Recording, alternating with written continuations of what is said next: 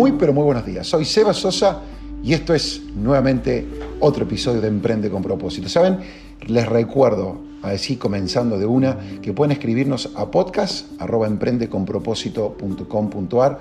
Les, nada, agradecerles a quienes lo hacen, porque no hay nada más lindo que escuchar, escuchar de sus historias, sus anécdotas, sus emprendimientos con algunos de ustedes. Hasta de hecho nos hemos comunicado para ver de qué manera podemos quizás darle una mano, compartir nuestra experiencia.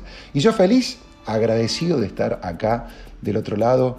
Y voy a ir a Seba, feliz y agradecido, sí, ¿por qué no? Aún en estos días que corren, entusiasmado de poder compartir y ojalá que podamos dejarles algo de valor a través de experiencias, anécdotas, historias que puedan llevarle a ustedes eh, algo que les sume al proyecto, a la vida en sí. Y vamos a hablar de procesos ¿no? que puedan ayudarte a mejorar tus tareas, de cómo optimizar los tiempos, ¿no? de cómo quizás sacar también, ¿por qué no?, ideas que nos ayuden a planificar. Y no solamente en tu negocio, en tu emprendimiento, sino en la vida misma. Y yo sé que a veces cuando hablamos de, no sé, administración del tiempo, procesos, yo te digo, por lo menos soy una persona que el tema procesos lo he ido incorporando con el correr del tiempo, pero vamos a hablar con alguien, porque esto puede dar fiaca, pero vamos a hablar con alguien que además de ser de la patria mía, de Córdoba, que tiene ese acento, es una persona que tiene mucha experiencia y lo cuenta desde un lugar sumamente práctico y fácil de entender. Hoy tenemos a Sofía Contreras, con nosotros es cordobesa, como les decía, y ella ha sido reconocida dentro de las top 10 emprendedoras argentinas por la Embajada de Francia, seleccionada por el Global, Shaper del Foro Económico Mundial, además becada ha ido a las universidades más lindas y prestigiosas de Estados Unidos, Georgetown, y hoy tenemos el placer y el gusto de tenerla con nosotros. Podcast número 34, haz el checklist de tu negocio con Sofía Contreras. Bueno, gracias Sofi por, por acá, por estar con nosotros y el propósito de este encuentro, de este espacio es inspirar a, emprendedores con herramientas de las, de las, tantas que vos comentás todo el tiempo, que manejás, que sabés, herramientas precisas para que puedan de alguna manera mejorar, mejorar su rendimiento en el proyecto o en la vida, ¿no? Porque la misma vida es un proyecto. Así que si te parece bien, podemos arrancar con algunas preguntas. ¿Te parece, Sofi? Excelente, arranquemos. Perfecto, vamos de una. Entonces yo, yo te tiro a ver la primera y vamos, y vamos de ahí, vamos a ver por dónde, por dónde vamos. Eh, aprovechando, aprovechando tu largo recorrido con emprendedores, ¿no? Eh, vos tenés una, una linda y rica carrera, tanto personal como a su vez también interactuando con muchos emprendedores. La primera pregunta que me gustaría hacerte es si uno tiene que estar un tanto loco para emprender, ¿no? Y, qué cosas hay que tener en cuenta cuando uno de repente quiere, quiere llevar a cabo, quiere desarrollar una idea, ¿no? Qué buena pregunta.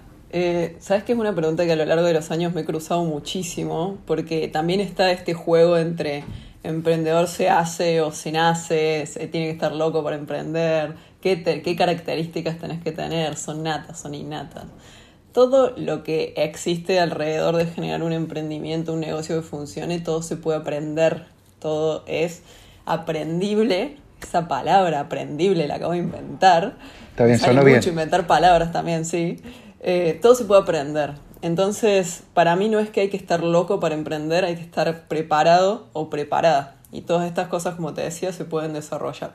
La mayoría de los, eh, las barreras que se encuentran los emprendedores y las emprendedoras cuando están armando un negocio es justamente eso, es no estar preparados no tener los conocimientos necesarios para que tu emprendimiento pueda tener éxito, porque realmente las chances de que tu emprendimiento fracasen se pueden disminuir con preparación, como con todo. El otro día hablaba con una amiga que es asesora financiera también, que también es amiga tuya, Seba, Sabri, y hablábamos de esto, de la importancia de la educación, la importancia de lo que es tener herramientas antes de hacer cualquier cosa. Lo mismo para invertir. Tenés que saber, tenés que tener una base para poder invertir, como tenés que tener una base también para poder emprender. También hay un montón de personas que se lanzan a emprender y les va excelentemente bien sin haber tenido esta base. Porque, por ejemplo, vos, que se lanzaron también con Doti Emprender y que también tenía una base de educación, claramente, pero hay un montón de herramientas que ustedes las fueron aprendiendo sobre la marcha. Yo también un montón de cosas que las fui aprendiendo sobre la marcha cuando lanzamos Chicas en Tecnología. Eh, pero también eso tiene que ver con como la cintura que vas teniendo a lo largo del camino. Eso sí también puede tener que ver con las personalidades de cada uno. Pero si tu personalidad no es de decir, bueno, voy con toda, remeto contra lo que me encuentro y lo soluciono como sea, se puede aprender a emprender. Justamente por eso es que yo hago muchísimo foco en dar todas las herramientas y todo el ABC para que emprender sea algo que no sea un dolor hacerlo sino que realmente puedas seguir una serie de pasos para asegurarte que no estás yendo por el camino equivocado, porque se puede saber si un emprendimiento va a tener éxito o va a fracasar antes de haber invertido mucho tiempo, muchos años y muchos recursos en hacerlo. Bueno, acabas de decir algo que está buenísimo. A ver, te, te, detengo un segundito ahí. Pues dijiste, se puede saber ¿Sí? Yo, te tenía, yo tenía que haberte conocido a vos hace 15 años, entonces, se puede saber, dijiste vos, si una idea un proyecto va a funcionar o no va a funcionar. Entonces me gustaría hacerte esa pregunta, es decir, ¿cómo, cómo de repente uno cuando está encarando una idea, un proyecto, puede saber si va a funcionar? Esto es algo que eh, se viene aplicando en las ciencias hace cientos de años, que es pensamiento científico. O sea, el pensamiento científico se tiene que aplicar de la misma forma al desarrollo de una investigación científica que al desarrollo de un emprendimiento. ¿Qué significa esto? Que vos cuando estés pensando en hacer un emprendimiento tenés que enfocarte en hacer experimentos. Entonces vos vas a generar una hipótesis de tu emprendimiento y lo que vas a hacer es vas a salir a probar si realmente tu hipótesis es verdadera. Cuando digo hipótesis me refiero, tengo una idea de desarrollar un producto que le va a solucionar tal problema a tal tipo de personas. Entonces eso va a ser el enunciado de tu hipótesis. Entonces vos vas a decir, bueno, ¿cómo puedo saber, cómo puedo validar, cómo puedo testear, cómo puedo medir si esto es real? Y esto es lo que te decía, que hay pasos que vos podés seguir para hacerlo. Primero y principal, tenés que saber muy bien, esto es la base de cualquier negocio exitoso, a quién le estás vendiendo, por qué, qué necesidades tiene esta persona y qué le estás resolviendo, porque en realidad eso es lo que necesitan las personas. Yo siempre digo que a nadie le importa quién sos vos, o sea, vos, Eva Sosa, no le importa quién sos nadie, Sofía Contreras, a nadie le importa quién soy yo, lo que le importa a las personas es resolver sus necesidades es satisfacer sus problemas. Y nosotros estamos acá para ayudarlos en ese camino, con nuestros productos, con nuestros servicios y con lo que sea que estemos desarrollando para ayudarlos a ellos. Entonces, ese es uno de los principales problemas que cometen las personas que emprenden. El foco lo ponen en ellos mismos. Es decir, yo tuve esta brillante idea yo pienso que esto no existe en ningún lado, voy a romper el mercado con esto que estoy lanzando, soy un genio, soy una genia y ahí se genera otra cosa que es la ceguera del emprendedor o de la emprendedora, que es cuando nos enamoramos tanto de nuestra idea que no podemos matarla, o sea que no realmente no la podemos contrastar con el mercado para saber si realmente va a tener potencial o no, que ahí es donde debería estar el foco nuestra idea hay que matarla, hay que llevarla hasta el extremo. Yo siempre les digo a todos los emprendimientos, a todas las empresas con las que trabaja,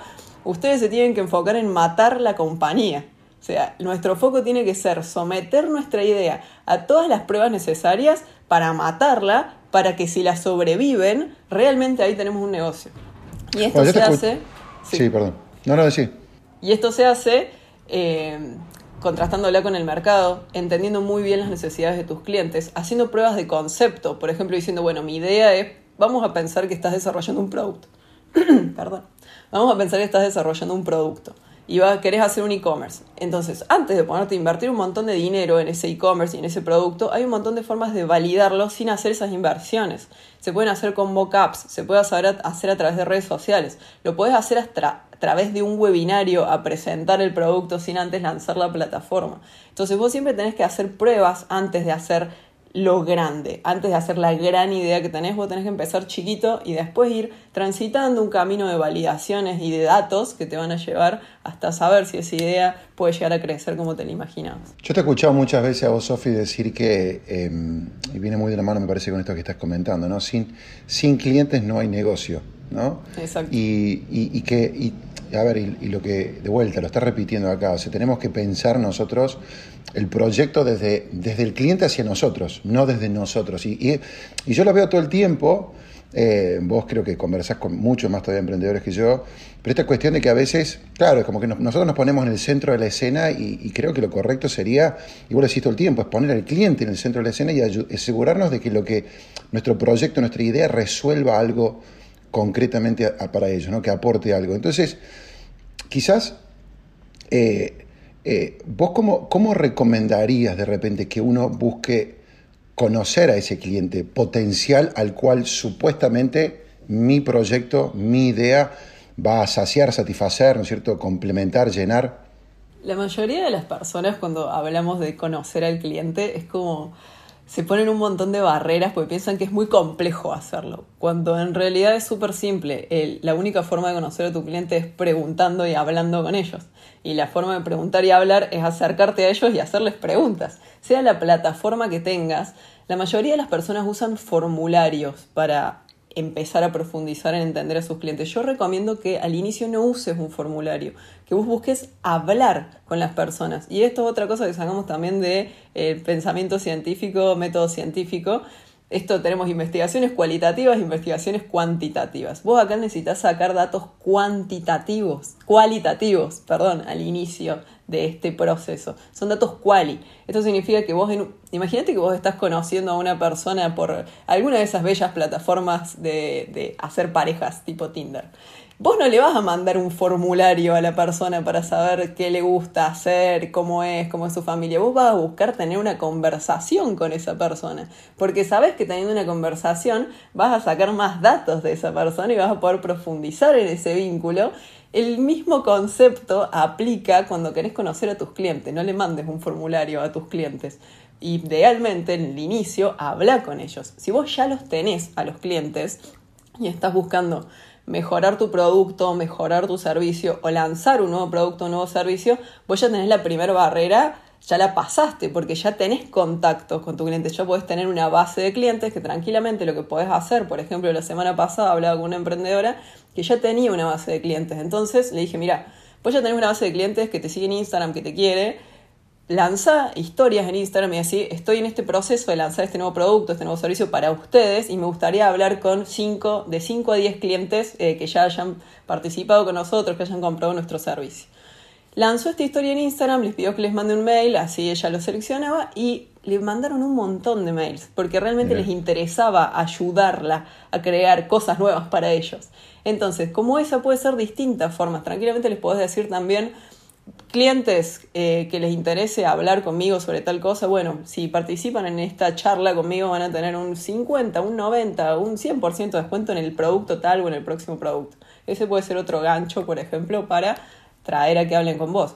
No tenés ningún tipo de cliente, recién estás arrancando, agradezcamoslo a Internet que ya existe un montón de personas que seguramente ya hicieron lo que vos querés hacer o que le están hablando al mismo tipo de cliente al que vos le querés estar hablando, que previamente para esto, este ejercicio, tenés que entender cómo son tus clientes, qué edad tiene, mm. dónde viven, eh, de dónde... Eh, qué hacen, cómo sienten, qué redes sociales usan. Yo siempre le digo a las, personas con las que trabajo que identifiquen a quiénes siguen, a qué marcas siguen y a qué influencers siguen y qué cosas leen. Porque de esa forma la mayoría de los influencers, la mayoría de las marcas tienen redes sociales o tienen canales de YouTube. Entonces vos te vas a esos canales y ves el último posteo que hicieron, ves los comentarios, te fijas qué están diciendo en los comentarios y vos al analizar esos datos ya podés saber qué le interesa a la gente, qué está preguntando. Esa es otra forma de sacar datos y de conocer a tus clientes. Es increíble todo esto que estás comentando vos, porque, no sé, yo pienso hace, cuando nosotros, cuando nosotros arrancábamos, es como, hoy esto, está todo mucho más accesible, ¿no? O sea, vivimos todo está ahí. Claro. Todo, todo está al alcance de dos clics en la computadora. Es hermoso. La mayoría de las personas se piensan que hacer investigación de mercado, para hacer eso tienen que ir a pagarle una agencia. Vos lo podés hacer con tu computadora nada más, capaz que ni con tu computadora, con tu celular nada más. Yo tengo un programa en donde les enseño a personas que se suman, que están emprendiendo, cómo hacer esto de una forma súper simple, que tal vez no te va a tomar más de un par de horas hacerlo. Y si lo haces consistentemente, vas a empezar a aprender muchísimo sobre tus clientes. Entonces, eh, si te vas a las redes, por ejemplo, de tu competencia, o un influencer o alguien que identificaste que le habla a tu audiencia, tranquilamente ves los tags de los comentarios, ves a las personas, empezás a entrar a los perfiles de esas personas, ves quién tiene el perfil abierto, te metes en el perfil y empezás a ver, bueno, a ver esta persona dónde vive, a ver qué tiene familia, no tiene familia, qué actividades haces. Analizando cosas de Instagram puedes entender un montón sobre tus clientes, los que tengan las cuentas abiertas. Otra cosa es identificar los tags, le mandas un mensaje por Instagram y le decís, mira, estoy haciendo tal cosa, bla, ¿cómo estás? Soy tal, hace una introducción.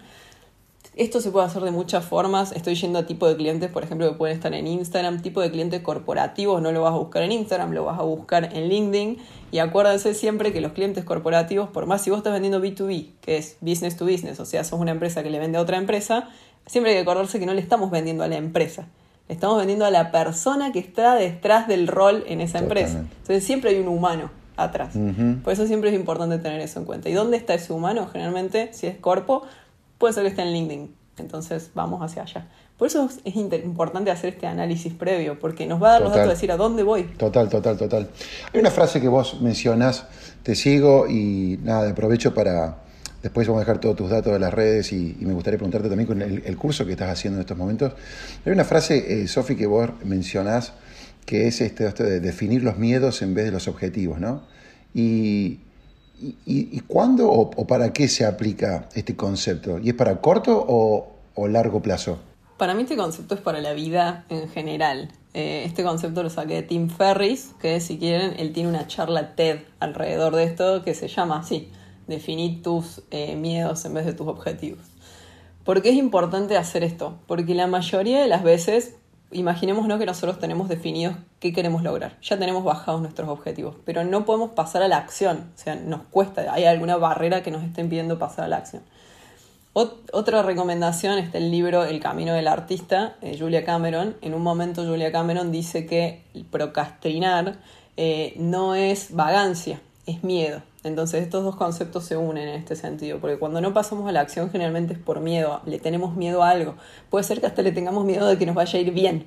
Entonces, eso es lo que tenemos que empezar a hacer, analizar nuestros miedos antes. Y la forma en la que se propone Tim Ferris de definir tus miedos, no tus objetivos, es que si nosotros podemos entender a qué le tenemos miedo, podemos trazar un camino de acción para definir cómo solucionar el peor escenario y cómo eh, embrace, cómo abrazar el mejor escenario también. Entonces, si nosotros definimos nuestros miedos, por ejemplo, imaginémonos que tu objetivo es quiero renunciar a mi trabajo porque la paso mal. Pero entonces te empezás a preguntar, bueno, pero no, si no consigo trabajo después, ¿qué pasa? Tengo que mantener a mi familia, tengo que hacer tal y cual cosa. Entonces lo que propone es, bueno, tu miedo es el siguiente. Tengo miedo de no poder seguir manteniendo a mi familia.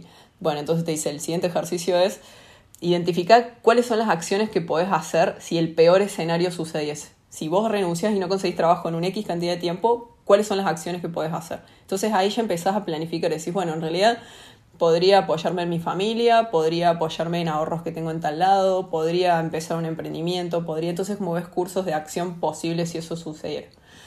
¿Pasa escenario positivo? ¿Qué pasa si renuncias y conseguís un trabajo? Bueno, voy a estar genial, va a pasar tal y cual cosa. Entonces te ayuda a empezar a mapear las posibilidades y empezar a mapear las soluciones también. Y al hacer eso, minimizamos la ansiedad que nos genera pasar a la acción, minimizamos el miedo y ya podemos empezar a superar esa barrera. Entonces por eso es importante entender cuáles son las cosas que nos están bloqueando para poder pasar a la acción. Muchas veces todos esos miedos eh, están en nuestra cabeza, nuestra cabeza es uno de los peores abucheadores que existen, como que nuestra cabeza nos está diciendo todo el tiempo, uh, sos malísimo, sos malísima, no vas a poder hacer esto, o no pudiste en el pasado, ahora no vas a poder de nuevo. Y en realidad lo que tenemos que hacer siempre es correr esos pensamientos. Hay una regla que se llama la regla de los dos minutos, que es correr ese pensamiento y pasar a la acción. Entonces todo nuestro esfuerzo tiene que estar en los primeros dos minutos que estamos tratando de hacer algo. Por ejemplo, si estás tratando de generar el hábito de empezar a ir al gimnasio a la mañana, los, primeros dos minutos de tu mañana son los que importan, ahí es donde tenés que poner el esfuerzo. Si vos podés salir de la cama, ponerte la ropa deportiva y salir de tu casa, cuando estés camino al gimnasio no vas a volver a tu casa. Cuando llegues al gimnasio vas a entrenar. Entonces el esfuerzo está en los primeros dos minutos de la acción. Además es como, está buenísimo. No sé, tenemos que, ¿qué es lo peor que puede pasar? ¿no? O sea, como que vos decís, es, tan cierto lo que decís, bueno, porque muchas veces este, nuestra cabeza, nuestra conversación, nos detiene y gran parte de todos esos miedos y esos bloqueos que tenemos no terminan ocurriendo, ¿no? Entonces a la larga me parece suma, de, sumamente, sumamente valor lo que estás comentando. Eh, esta mañana salí a pedalear dos horas y la verdad que qué lindo que es cuando uno lo puede hacer, ¿no? Me levanté tempranito, siete de la mañana, estaba arriba de la bici y nada, cuesta un montón hacerlo y eventualmente, viste, cuando terminaste haciendo decís qué lindo, qué bueno que lo, qué bueno que lo pude hacer. Yo creo que la vida hay muchos momentos así, ¿no? Es así. La clave también es entender que lo que nos ayuda a mantener esas cosas en el tiempo no es tener únicamente objetivos, no es tener únicamente algo a lo que estamos apuntando, sino es, son dos cosas. Es por un lado generar prioridades en nuestra vida, identificar cuáles son las cosas prioritarias en nuestra vida y después generar un sistema alrededor de esas prioridades. ¿A qué me refiero con esto? Por ejemplo, si nosotros decimos que nuestro objetivo, tu objetivo es eh, correr, no sé, eh, una carrera de bicicleta que tenga tantos kilómetros, bla, bla, vos vas te vas a levantar todos los días, vas a entrenar y cuando llegues a la carrera vas a correr y al día siguiente tal vez no vuelvas a entrenar. Listo, objetivo cumplido, chao. En realidad es muy distinto que vos pongas como prioridad en tu vida, yo quiero tener una vida sana o yo quiero ser un ciclista no un ciclista profesional, pero quiero ser un ciclista. Entonces, eso te va a impulsar a vos a generar un sistema de decir, bueno, yo si salgo a andar en bici todos los días, yo soy un ciclista. Entonces voy a empezar a andar en bici todos los días, no importa lo que pase. Y esto genera, por ejemplo, yo algo que aplico mucho. Yo, en mi caso, apunto a tener, yo quiero una vida saludable. Yo quiero, prioridad en mi vida es tener una vida saludable. No es tener un cuerpo, un cuerpo escultural, no es bajar X cantidad de kilos, no es bla, bla, es vida saludable. Y tener una vida saludable eventualmente te lleva a esas cosas, a esas otras cosas a las que la mayoría de las personas apuntan cuando hacen dietas y hacen ejercicio. ¿Qué pasó el otro día? Estaba en el gimnasio, estaba entrenando. Eh, estaba entrenando, estaba haciendo repeticiones, yo CrossFit, estaba levantando mucho peso y me tiró, me tiró la pierna. Eh, y dije, me faltaban 15 repeticiones. Y dije, bueno, yo encima orientado objetivos, resultados, tenía que terminar las 15 repeticiones. Y dije, no, no las voy a terminar las 15 repeticiones, porque yo no quiero entrenar un mes. Yo quiero entrenar por los próximos 20 años de mi vida. Entonces, ¿por qué me voy a forzar la pierna en este momento si mañana yo quiero volver a entrenar? Voy a relajar acá, voy a terminar con el día y mañana cuando tenga la pierna bien voy a volver a entrenar. A esto me refiero cuando hablo de sistemas y prioridades y no únicamente objetivos. Si mi objetivo hubiera sido llegar con un cuerpo escultural al verano, que le pasa a la mayoría de las personas, hubiese estado entrenando como loca, capaz que todos los días hasta el verano, capaz que me hubiese esguinzado, me hubiese tirado un músculo, hubiese comido mal, que sucede mucho también a las personas cuando buscan bajar de peso, eh, en vez de pensar esto a largo plazo como una prioridad en mi vida, una vida saludable es una forma distinta de ver lo que estamos generando alrededor de las cosas que hacemos todos los días. Sí, es como, es, tan cierto y lo, nada, este, lo pienso, lo pienso en, aún en los pequeños detalles que estás marcando vos, que a ver, es un detalle y no es un detalle, pero como que, o sea, nuestra agenda, básicamente yo lo charlaba, creo que lo mencionábamos en el último podcast, o sea, nuestra agenda también tiene que estar muy alineada, o sea, con con, con, lo que nosotros buscamos en el largo plazo, ¿no? Si nosotros, bueno, vos hablas mucho de hábitos, eh, pero si de repente vos tenés un objetivo acá y nuestra agenda no, no se cruza, ¿no es cierto? Eh, eh, es como que no, no vamos a lograr alcanzar nuestros objetivos a largo plazo porque lo que nosotros estamos haciendo en el día a día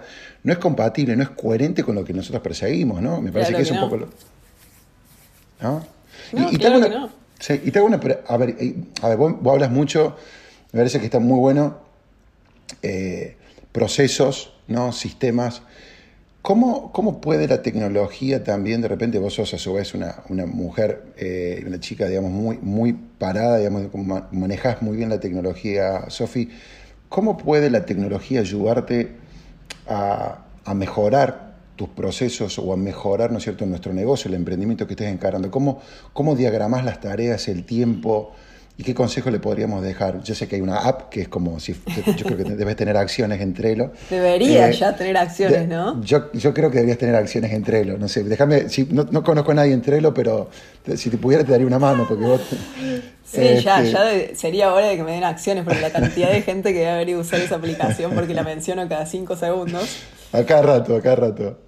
Pero contanos, a ver, vos tenés 200.000, a ver, cortito y al pie, como decís vos, pero tiranos un par de tips con, con de repente, eh, mecanismos, diagramas que pudiéramos utilizar, eh, la tecnología o esta aplicación, para ordenarnos, para establecer y reconocer nuestras prioridades. Esto es algo que le digo a todas las empresas, todos los gobiernos, todos los emprendimientos con los que trabajo, primero digo esto. Primero entender lo, lo analógico para después entender lo digital. O sea, primero entender cuáles son tus prioridades.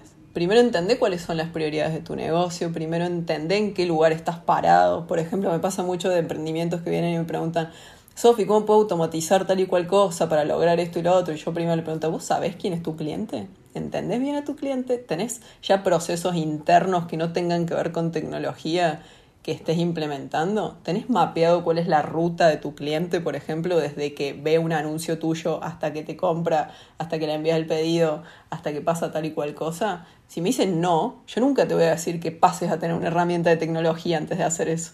Porque vos primero tenés que allanar el camino, entender el mapa y después meter la tecnología. Es como que me estés preguntando, Sofi, ¿qué auto, vamos, qué auto podría comprar? Y vos no sepas manejar. Entonces, primero hay que aprender a manejar, primero hay que mapear un poco eso y después ver si nos compramos un Tesla o nos compramos un BMW o un Mercedes. Era como alta gama todo lo que estábamos comprando. Pero está buenísimo, está buenísimo.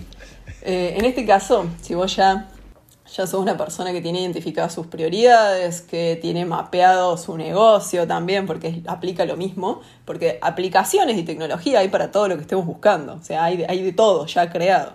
Si vos ya tenés eso desarrollado, por ejemplo, si estás buscando generar sistemas como los que hablábamos recién alrededor de tus prioridades, yo siempre digo que primero hay que tener un mix de metodologías ágiles con uso del calendario. Entonces, metodologías ágiles, por eso hablo mucho de Trello yo porque Trello es una herramienta súper simple, súper simple. ¿Por qué digo simple? Porque vas a encontrar un montón de otras herramientas. Vas a encontrar, por ejemplo, herramientas como Notion, que tiene un montón de funcionalidades. Pero si una persona pasa de no usar tecnología, de repente querer usar tecnología, yo quiero que lo haga de una forma que sea simple y que cumple el objetivo. Trello cumple el objetivo porque es simple. Entonces, porque, por eso siempre hablo de Trello. ¿Qué te permite Trello? Que vos puedas visualizar tu semana, tu mes, con tareas en distintas tarjetas. Entonces vos vas a armar columnas usando metodologías ágiles. Voy a hacer un pequeño resumen de metodologías ágiles, así un mix de cosas. Metodologías ágiles básicamente lo que hace es te ayuda a visualizar tarjetas de tareas específicas para que vos puedas enfocar un periodo de tu tiempo en hacer específicamente esa acción cuando la tenés que hacer. Entonces, vos vas a hacer previamente, identificaste tus prioridades y todas las tareas que tenías que hacer en un mes, por ejemplo. Desglosaste absolutamente todas las tareas. Entre los tenés columnas. Vas a hacer cuatro columnas. Una que diga todas las tareas, una que diga tu semana, una que diga día y una que diga hecho. Entonces vos, estos son metodologías ágiles, antes de empezar la semana vas a pasar todas las tarjetas a la semana, a la columna de semanas. Esto se puede usar con tecnología o sin tecnología, lo puedes hacer con un pizarrón en tu casa si querés y vas a ver todas las tareas que tenés que hacer esa semana. Y después, antes de empezar cada día, vos vas a pararte en la columna de día y vas a decir, bueno, hoy, antes de arrancar el día, ¿qué tengo que hacer? Y vas a agarrar las tarjetas y las vas a pasar, o los post-its, y los vas a pasar a la columna de día. De lo que tenés ahí, vos vas a seleccionar. De lo que tenés ahí, vas, a seleccionar de lo que tenés ahí y lo vas a pasar al día. Y cuando arrancas el día, decís, bueno, hoy son las 11 de la mañana bueno, ¿cuál es tarea prioritaria que sí o sí tengo que terminar el día de hoy? Y sé que si la termino solamente esta tarea, el día va a estar perfecto. Bueno, agarras esa tarea, la pones ahí, te cerras dos horas, apagas el teléfono y haces foco en la tarea. Entonces, un mix de metodologías, sistemas y herramientas de tecnología, o sea, una aplicación en este caso, te ayuda a optimizar tu tiempo, a hacer foco y terminar con lo que te estabas proponiendo. Es un mix, es un sistema. Trello por un lado, después el calendario por otro. Para mí lo que no está calendarizado no existe, entonces vos tenés que poder ver tu semana. Lo que nos pasa a nosotros es que el tiempo es ficcional. Nosotros el tiempo no lo podemos ver hasta que le asignamos un espacio y lo podemos visualizar. Entonces eso es lo que nos permite hacer el calendario, podemos visualizar el tiempo. Lo que le pasa a la mayoría de las personas con las que trabajo es que sobredimensionan el tiempo que tienen un día y dicen que pueden hacer 70 tareas en un día y lo que genera. A mí no, me, a mí no me pasa eso. A, mí no me vos no te pasa, vos tenés superpoderes. no, a mí no me pasa eso. Eh. Vos tenés superpoderes. La cantidad de cosas que haces en un día es tremendo. No sé, vos decís, tenés el relojito de Hermione y de Harry Potter que es un giratiempo tenés. O sea, volvés en el tiempo, volvés. a mí no me pasa eso que agendo demasiadas cosas, Sofi, para nada. O sea, no, pero vos las haces. Vos las agendás y las terminás. no, no, no, no, no, no te creas, no te creas. Está muy bueno lo que estás diciendo y es tan necesario. Y además, perdona, te interrumpí, pero eh, creo que, a ver, yo necesito herramientas y que nos ayuden, pero, es, pero también es, tan cierto lo que decís vos. Primero organicemos, no, a ver, como que vayamos a lo analógico. Yo pienso, o sea, también el papel en entender, en buscar, pero después eh, poder utilizar herramientas está buenísimo, pero muchas veces también buscamos que la herramienta resuelva cosas cuando también de repente nosotros no hacemos nuestra, parte, ¿no? O sea, ¿no? Entonces, creo que, creo que que es muy importante lo que estás diciendo vos. Te, interrumpí, no sé, quería hacer algo más. Tengo una pregunta más que quiero hacerte. Dale, cierro con esto. Cuando vos podés poner algo en el calendario que te ocupa tiempo visual, o sea que vos podés ver que ocupa una hora un cuadradito, vos ya decís, bueno, pero hacer esto me va a tomar toda esta, esta hora entera, y hacer esto me va a tomar esta otra, y hacer esto me va a tomar esta otra. Entonces vos ya ves que tu día tenés tres horas ocupadas con tareas específicas. Entonces ahí podés decir, no, en realidad el día me alcanza para hacer estas tres cosas nada más. Y eso genera, uno de, soluciona uno de los grandes problemas que tenemos, es que cuando no logramos hacer todo lo que nos proponemos para un día, nos genera mucha ansiedad, pensamos que somos un fracaso, pensamos que no tuvimos un día productivo. Entonces, esto es una de las soluciones para disminuir esa sensación, porque también es una sensación, y empezar a pasar a la acción, a calendarizar nuestros días y realmente poder dimensionar lo que podemos hacer en un día. Pero, vos pero a vos no te pasa eso. O sea, yo, a mí sí me pasa me siento un fracaso. pero vos, con, con, todo lo que manejás tu productividad, imagino que a vos no te pasa. Tengo mis prioridades muy claras. Empecé hace muchos años, estuve, yo estuve igual mucho, mucho tiempo, si no, no sabría todas estas cosas si no los hubiese sufrido, claramente. Yo estuve mucho tiempo dedicando horas eternas a trabajar, trabajaba absolutamente todos los días, todos los fines de semana. Tenía sobrepeso, tenía problemas de rodilla, tenía hernias de disco, no podía hacer actividad física, comía mal porque me la pasaba trabajando y no quería cortar al mediodía porque estaba muy enfocada en lo que estaba haciendo y eso tenía consecuencias negativas también en mi salud. Entonces, todo eso no era bueno. La, idea de que ser más productivo es meter un montón de cosas en el día no está bien porque necesitamos descansar porque eso nos ayude realmente a tener más energía, el descanso. Entonces, yo después de haber pasado muchos años trabajando de esa forma, sí, haber hecho un montón de cosas al hacer eso, pero al mismo tiempo teniendo las consecuencias también de vivir de esa forma, dije basta y empecé a priorizar cómo quería mi vida de ahí en adelante.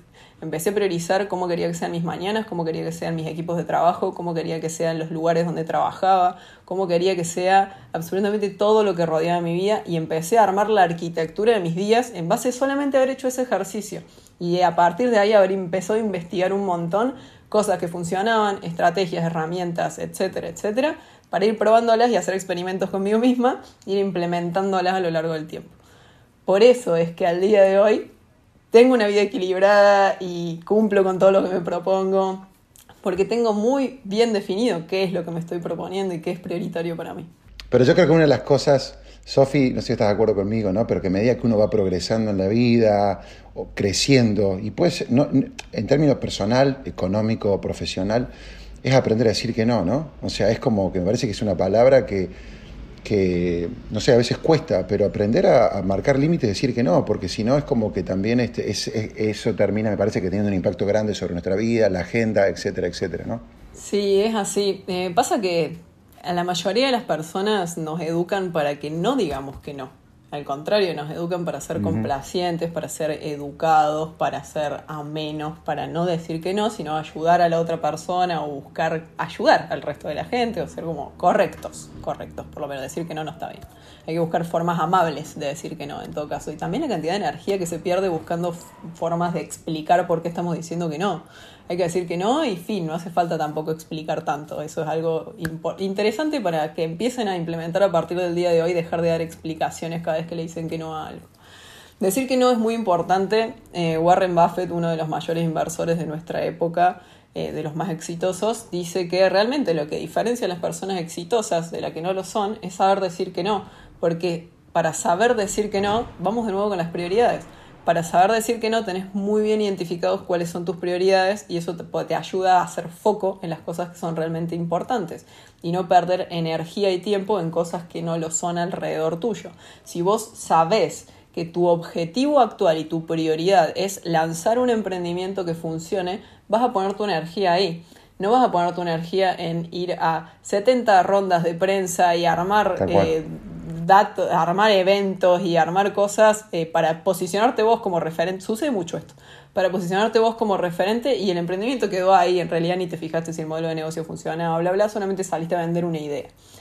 Eh, hay otra frase que a mí me encanta que es que dice que el éxito en realidad encuentra a las personas que están muy ocupadas para buscarlo que esto aplica mucho acá también, entonces si estás enfocado en tu objetivo, en tu negocio, si estás queriendo crear un emprendimiento, el resto lo tenés que bloquear enfócate en el negocio, enfócate en las acciones que realmente van a lograr que llegues a cumplir esa prioridad y ese objetivo. Entonces, sabes que si te dicen, che, vamos a ver este episodio de Netflix acá, o vamos a jugar al fútbol, bla, bla, bla, y te vas cinco horas a jugar al fútbol y tenías identificado que en ese día en realidad querías probar hablar con tus clientes y te fuiste a jugar al fútbol, eh, bueno, ¿cuál fue tu prioridad en realidad? ¿Cuál está siendo tu prioridad en tus días? pero vos sabes que, vos sabes que eh, te escucho a vos y se me viene, por ejemplo, en nuestros, nuestros inicios. Eh, a veces ni siquiera las distracciones de repente ir a, jugar al fútbol. A veces las distracciones, no sé, viene una persona y te dice, a nosotros en nuestro caso, nosotros buscábamos franquiciados, nosotros no vendíamos propiedades, no lo hacemos hasta el día de hoy. Entonces, venía alguien de repente y decía, che, mira, yo conozco la marca de Canadá, de Estados Unidos, viajé el mundo, que si yo quiero que me vendas la casa. Y yo le decía, no, mira, nosotros nos dedicamos a eso. Bueno, pero ustedes son RIMAX, sí, sí, pero nosotros no. Ahora, era esto de que yo me acuerdo que ya, viste, pasaba un año y nosotros, viste, empezábamos, viste, a ver que se hacía eterno, no entraba un peso en la empresa. Y yo me acuerdo que en un momento dado, viste, como decíamos, che, con mi mujer, viste, Doti y yo hablábamos, decíamos, ¿te parece que por ahí nos metemos en esto, por lo menos para que entre un centavo? Y es hacer foco. Si nosotros nos hubiéramos puesto de repente, decía que vamos a abrir también una inmobiliaria y vamos también a hacer esto y vamos también a construir, es, es, hacer foco, ¿no? Hacer foco en esto, esto que estoy diciendo me parece que es clave y, yo creo que ha sido una de las cosas que hicimos bien, gracias a Dios. Hicimos un montón de cosas mal, pero esto de lo que estoy diciendo vos, hacer foco y no irte por las ramas, ¿no? Exacto. La mayoría de las personas no le dan tiempo a que las ideas y los procesos decanten. Entonces, si vos tampoco le das tiempo a que las cosas evolucionen, porque tampoco le estás, estás armando un proceso para ir probando esas cosas a lo largo del tiempo, eh, lo sueltan, lo sueltan y empiezan a probar con otra idea nueva, y empiezan a probar con otra idea nueva, y empiezan a probar. Yo le llamo el síndrome de los espejitos de colores. Entonces, tenés espejitos de colores por acá, por acá, por acá, entonces te empezás a distraer con muchísimas cosas. Eh, si no se puede hacer foco, como bien dijiste, Seba, eh, no hay forma de que puedas avanzar en lo que te estás proponiendo. Y para hacer foco tenés que saber decir que no. Tenés que, saber decir que no de las cosas que te alejan de lo que es prioritario para vos. También el decir que no, de nuevo, es algo que nos cuesta un montón. Más allá de nuestras prioridades. Tal vez es algo que, eh, no sé, que te, gusta hacer, pero no lo querés hacer. hay cosas como en el borde que nos cuesta decir que no. Eh, a ejercitarlo, esa es la clave. Es empezar a hacer el ejercicio todos los días, de cada día decir un poco más que no. Y por el otro lado, en forma inversa, decir que sí, este va para las personas específicamente que recién están arrancando su carrera, digan que sí a todo. Este, este es el opuesto. Si recién estás arrancando tu carrera y tenés, esto sí, eh, vinculado con tus prioridades, ¿no? Tenés el objetivo de que querés cumplir algo, por ejemplo, querés posicionarte en un rubro, querés empezar a aprender sobre... ¿No encontraste tu pasión todavía? Decile que sí a todo Anda a hacer de todo, anda a trabajar gratis, anda a meterte a una ONG a trabajar porque sí, anda a buscar una persona que te motive un montón y que veas que la está rompiendo en algo y anda a pasar meses trabajando al lado de esa persona. Decirle que sí a todo porque de esa forma vas a poder identificar uno, qué te apasiona, dos, qué, qué te gusta y tres, un montón de oportunidades porque vas a poder demostrar también vos de lo que sos capaz, lo que te gusta hacer y lo que querés hacer. Entonces, por el otro lado, si recién estás arrancando tu carrera o si todavía no encontraste tu pasión, decir que sí a todo. bueno, me dispara un montón de cosas lo que decís, pero te voy a hacer la última pregunta porque yo me tengo que callar. Este, te hago la última pregunta, Sofi. Em, ¿cómo, le recomendarías a, la gente que nos está escuchando eh, a estudiar, viste? Eh, eh, a ver, estuvimos hablando de cómo estudiar el cliente pero en algún punto también es como, a ver, yo lo que veo, no sé si te pasa a vos, que muchas veces eh, eh, en esto de, ganarle a la competencia o de introducir mi producto o de ganar, brindar mi servicio, que no quede todo, viste, en una guerra de precios, que no quede, viste, toda una cuestión donde, o sea, lo termino ganando porque, bueno, si lo venden allá cinco, yo voy a vender el mío tres, ¿no? ¿Qué consejo crees que podríamos.? Y más me parece que en un momento como hoy, ¿no? Este, que quizás daría la sensación de que por ahí hay, mucha oferta, eh, daría la sensación, ¿no? Por lo que a veces veo. Yo, ¿viste? En las redes hoy está como hay una suerte de saturación, me parece a mí. Pero ¿cuál es tu mirada al respecto y qué consejo nos podrías dejar? Eh, convertir, llevar a tu producto tu servicio que sea un commodity, o sea que básicamente se diferencia por el precio, es eh, una de las peores cosas que puedes hacer lo que siempre hay que hacer es buscar diferenciarse desde la propuesta de valor, o sea, desde el valor que vos aportás real a tus clientes. para saber esto, primero tenés que entender muy bien a tus clientes, sus necesidades y también cómo consumen lo que está haciendo tu competencia, o sea, dónde hay oportunidades dentro de las ofertas que está haciendo tu ofertas no me refiero a precios, sino cosas que está ofreciendo tu competencia.